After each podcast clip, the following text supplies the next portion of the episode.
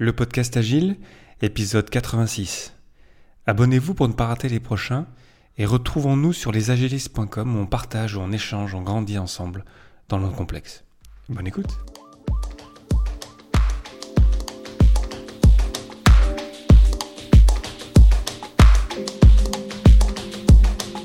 Bonjour, bonsoir et bienvenue dans le monde complexe. Vous écoutez le podcast Agile.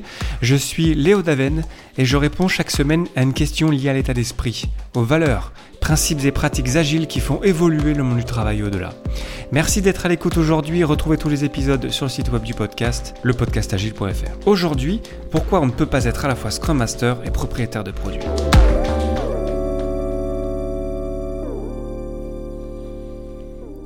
Une équipe Scrum comprend un product owner, propriétaire de produit, une équipe de développement, development team, et un Scrum Master. Ça, c'est le guide Scrum qui nous dit que voilà, dans Scrum, le cadre de travail Scrum, il n'y a que trois rôles et pas plus. Il n'y a d'ailleurs pas de rôle développeur, il n'y a pas de rôle team lead, il n'y a pas de rôle euh, chef de projet, il n'y a pas de rôle, il n'y a pas de rôle project manager. Et donc ces trois rôles-là, propriétaire de produit, équipe de développement et Scrum Master, parfois on les mélange, parfois on, multiplie les casquettes parce que généralement lorsqu'on commence avec Scrum, ça part souvent de quelqu'un qui est, membre de l'équipe de développement et qui s'intéresse à ce rôle-là et qui a peut-être une affinité avec ça. Et c'est assez normal quelque part de commencer comme ça, mais ça peut nous créer des problèmes. Aussi, lorsqu'on a plus d'expérience, lorsqu'on a été Scrum Master depuis euh, plusieurs années, ça peut être tentant parfois de s'intéresser plus aux produits et de devenir propriétaire de produits.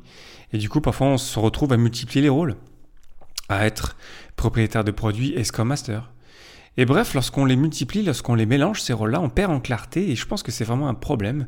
Je pense que ça nous crée des problèmes pour nous-mêmes et aussi pour les gens qui sont autour, pour, les, autres membres de l'équipe en fait et même les, les parties prenantes. Et c'est ce dont j'ai envie de parler aujourd'hui. Pourquoi on ne peut pas être à la fois Scrum Master et propriétaire de produit, Scrum Master et membre de l'équipe de développement, propriétaire de produit membre de l'équipe de développement, et bref, mélanger les rôles. Pour commencer, je pense que c'est d'abord confondant pour soi-même de multiplier les rôles. Et puis ces rôles-là, ils ont été construits pour des bonnes raisons, et notamment le fait que chaque rôle de Scrum a des intérêts différents, et du coup, des états d'esprit différents suivant les rôles. Le product owner est responsable de maximiser la valeur du produit résultant du travail de l'équipe de développement. Ça, ça vient encore du guide Scrum. L'équipe de développement se compose de professionnels qui fournissent un incrément fini potentiellement publiable, réalisable, à la fin de chaque sprint. Le Scrum Master est un leader serviteur de l'équipe Scrum. Bien sûr, on partage des, buts communs, des objectifs communs dans l'équipe Scrum. Mais là, c'est sûr que on n'a pas les mêmes intérêts parfois. On a un intérêt parfois à terminer plus de choses ou terminer moins de choses. On a intérêt à se concentrer sur tel ou tel élément du produit. On a intérêt à prendre du recul sur les choses, dépendamment du rôle qu'on joue. Et puis on va avoir une préférence, quoi qu'on en dise. Soit c'est le, produit, c'est la définition du produit, c'est tout cet art qui est le product management, la gestion du produit qui fait qu'on a besoin de quelqu'un qui a ce recul, qui nous permet de, se dire mais pourquoi est-ce qu'on a fait ça euh, Pourquoi est-ce qu'on a mis fait d'abord ça? En fait, on a une direction, on veut aller quelque part. Et je pense que c'est extrêmement difficile de pouvoir vraiment avoir ce recul et cette, cette, euh, cette, science même du produit qui nous permet de savoir où est-ce qu'on va et quel est, la prochaine, quel est le prochain élément qu'on veut construire dans le produit. Ensuite, évidemment, lorsqu'on est membre de l'équipe de développement, on a, on a besoin de vraiment de, de, connaissances profondes de ce que de ce que c'est le produit qu'on est en train de construire. Bien sûr du côté technologique, mais aussi de voilà de comment ça s'agence. Il y a plein de petites choses à savoir dans un produit qui fait qu'on a besoin d'être concentré là-dessus, d'avoir un, focus sur sur ce qu'on fait. D'ailleurs, le focus, c'est une valeur de Scrum. Et on aurait tout intérêt à l'écouter parce que cette valeur, à la respecter, cette valeur. Le focus, c'est vraiment extrêmement puissant. Et puis, lorsqu'on est Scrum Master, on a vraiment un intérêt et vraiment une position privilégiée d'avoir du recul sur les choses qu'on est en train de faire. Parfois, on a commencé à changer tel ou tel processus ou à faire telle ou telle chose. On pensait que c'était une bonne idée, mais en fait, on est, c'est totalement pas agile.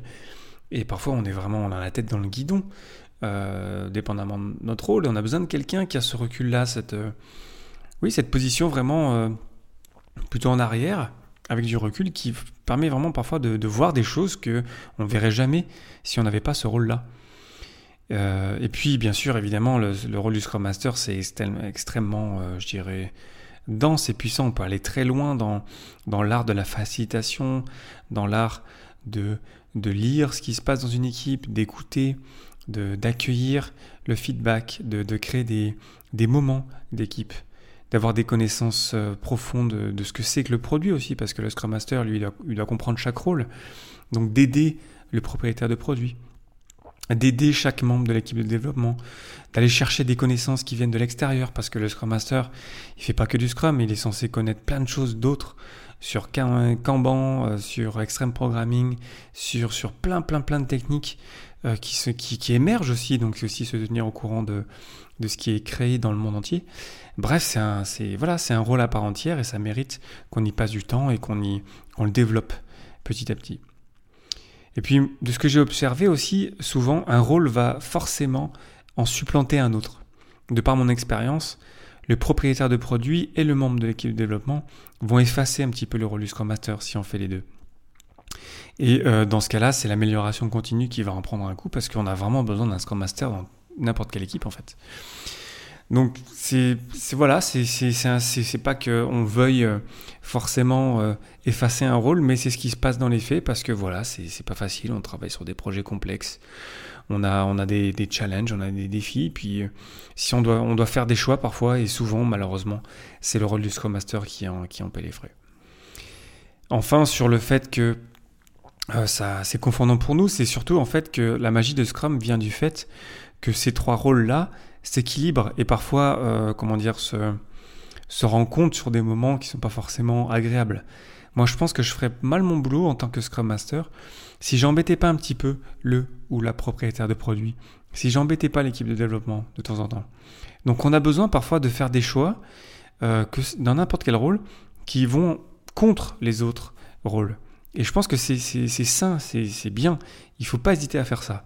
Mais du coup, forcément, si on a ces deux rôles-là, ou même euh, pire, trois rôles, euh, forcément, on peut pas faire ça. On, se fait des choix, et puis on n'a pas envie de quelque part de se faire mal euh, nous-mêmes. Donc voilà, la magie de Scrum, c'est ces trois rôles. Il faut qu'on les respecte parce qu'on peut s'y perdre soi-même. On peut, on sait plus quel rôle on joue nous-mêmes à quel moment, et ça peut vraiment être confondant. Au-delà de cette complexité des rôles qui fait que c'est très difficile de bien les jouer, et je pense même que c'est impossible de bien les jouer euh, si on en a plusieurs, admettons que vous puissiez, même si, comme je disais, je suis convaincu que c'est vraiment pas une idée, mais est-ce que les personnes avec lesquelles vous travaillez pourraient vraiment bien comprendre quel rôle vous jouez à tel ou tel moment? Qui organise quoi? Qui facilite quoi? Qui met les éléments dans le backlog du sprint? Qui participe à la mêlée? Si vous êtes propriétaire de produits et membre de l'équipe de développement, vous participez à la mêlée en tant que quoi? Pendant la revue, vous parlez au nom de l'équipe de développement ou en tant que PO Bref, on pourrait prendre chaque élément de Scrum, chaque événement, chaque artefact, euh, vraiment chaque élément. On se rend bien compte en fait que si on a plusieurs rôles, plusieurs casquettes les unes sur les autres, euh, forcément on s'y perd parce qu'on ne sait plus exactement qui fait quoi à tel moment. Il faudrait à la limite vraiment qu'on ait une vraie casquette physique pour montrer à tout le monde, ah ouais, là, là clairement, je suis en train d'agir en tant que PO. Et ensuite, là, je l'enlève et hop là, je me retrouve Scrum Master. Et limite, évidemment, on va pas faire ça, ça serait un peu ridicule. Euh, et puis de toute façon, ça, ça, demanderait, voilà, comme je le disais dans la première partie, des états d'esprit euh, vraiment différents et parfois qui se, qui se, qui se superposent ou tout du moins qui se, qui se rencontrent. J'ai pas envie de dire qu'ils se, qui sont en opposition parce que c'est pas le cas, parce qu'on partage des objectifs communs, mais qui voilà, qui sont, qui sont différents. Et le problème, c'est qu'on se retrouverait forcément en situation de porte-à-faux. On se retrouverait en porte-à-faux si on a plusieurs rôles. Il faudrait qu'on fasse des choix et lorsqu'on va devoir faire un choix ou un autre, ça va influencer euh, l'ensemble, l'équipe Scrum dans son ensemble. Et si on prenait un cas extrême d'une équipe de développement de 4 personnes, proche de la limite de 3 personnes, qui est généralement ce qu'on dit la, voilà, la, plus petite équipe Scrum qu'on puisse avoir, ce serait bien qu'on soit au moins 3 euh, membres de l'équipe de développement. Euh, si on était 4 et qu'on n'avait pas de propriétaire de produit, par exemple, on, deviendrait une bien meilleure équipe Scrum si on prenait, si on faisait choisir, s'il y avait quelqu'un qui avait cet, appétit pour le rôle, bien évidemment, euh, forcer quelqu'un dans un rôle, je pense pas que ce soit une bonne idée. Mais si on avait quelqu'un qui serait intéressé parmi ces quatre personnes à devenir PO, on perdrait évidemment de la, force de travail de, production, même si j'aime pas trop ce mot-là, de produire, mais voilà, on perdrait du temps de, travail pour créer un incrément. Mais en fait, déjà, on créerait, on créerait un incrément qui serait bien meilleur parce qu'on aurait quelqu'un qui, aurait vraiment la tête euh, pleine euh, et, entière concentrée à travailler sur le produit, à, ordonner le backlog et à nous donner une direction d'où est-ce qu'on veut s'en aller euh, avec ce produit-là. Alors c'est là où c'est marrant parce qu'on passerait de 4 à 3 mais on deviendrait une bien meilleure équipe et à la fin on créerait un bien meilleur produit. Et ça on pourrait aussi l'appliquer à plein de, cas en fait qui, montrent que les règles de Scrum sont vraiment faites pour que les rôles ne soient pas mélangés. Et lorsqu'on les mélange, en fait, Scrum devient juste moins, moins bon, moins puissant, moins, moins efficace, moins, moins équilibré. Et c'est pour ça que je pense que c'est important qu'on respecte chaque rôle et qu'on donne à chaque rôle la place de s'exprimer, la place de, de grandir. Et c'est comme ça qu'on va être meilleur ensemble, en fait. Donc pour conclure, il y a peu de rôles dans Scrum, donc respectons-les. Il n'y en a que trois, c'est pas non plus euh, la panacée. Euh, ensuite, le problème souvent, c'est que c'est le rôle du Scrum Master qu'on minimise, et euh, je trouve que c'est grave. C'est un rôle à part entière qui mérite qu'on y soit dédié, qui peut vraiment faire une différence énorme. On a toujours besoin d'un Scrum Master, même si évidemment, lorsqu'on s'auto-organise, le but c'est qu'on n'en ait pas besoin, mais en fait, on en a toujours besoin. Ensuite, on ne devrait pas encourager à multiplier les rôles. Ce sont des intérêts, des focus différents, et on ne peut pas tous les porter. Les casquettes, elles s'ajoutent sur la tête, elles se superposent, et à la fin, il n'y en a qu'une seule qui qui est visible. Et même être Scrum Master sur un projet et propriétaire de produit sur un autre, ça ne marche pas bien. Encore une fois, pour des questions de focus et d'intérêt. Alors bien sûr, souvent on commence dans le rôle, euh, par exemple, de PO, de Scrum Master, en étant encore membre de l'équipe développement. Mais pour ceux qui l'ont vécu, et ça a été mon cas, vraiment on se rend compte que lorsqu'on est vraiment dédié dans le rôle, la différence qu'on peut faire, a vraiment l'impact, les choses qu'on voit, vraiment, on sent vraiment qu'on est vraiment dans un rôle, qu'on le vit vraiment à fond, c'est là vraiment où on sent la puissance du cadre de travail Scrum, et on, voit vraiment le plaisir qu'on peut y prendre chacun, chacun dans son rôle, dans le respect de chaque rôle, et c'est là où ça marche le mieux en fait. Pour terminer, j'ai une question pour vous. Est-ce que vous avez le temps nécessaire pour vous dédier à la construction, au développement de votre rôle dans Scrum?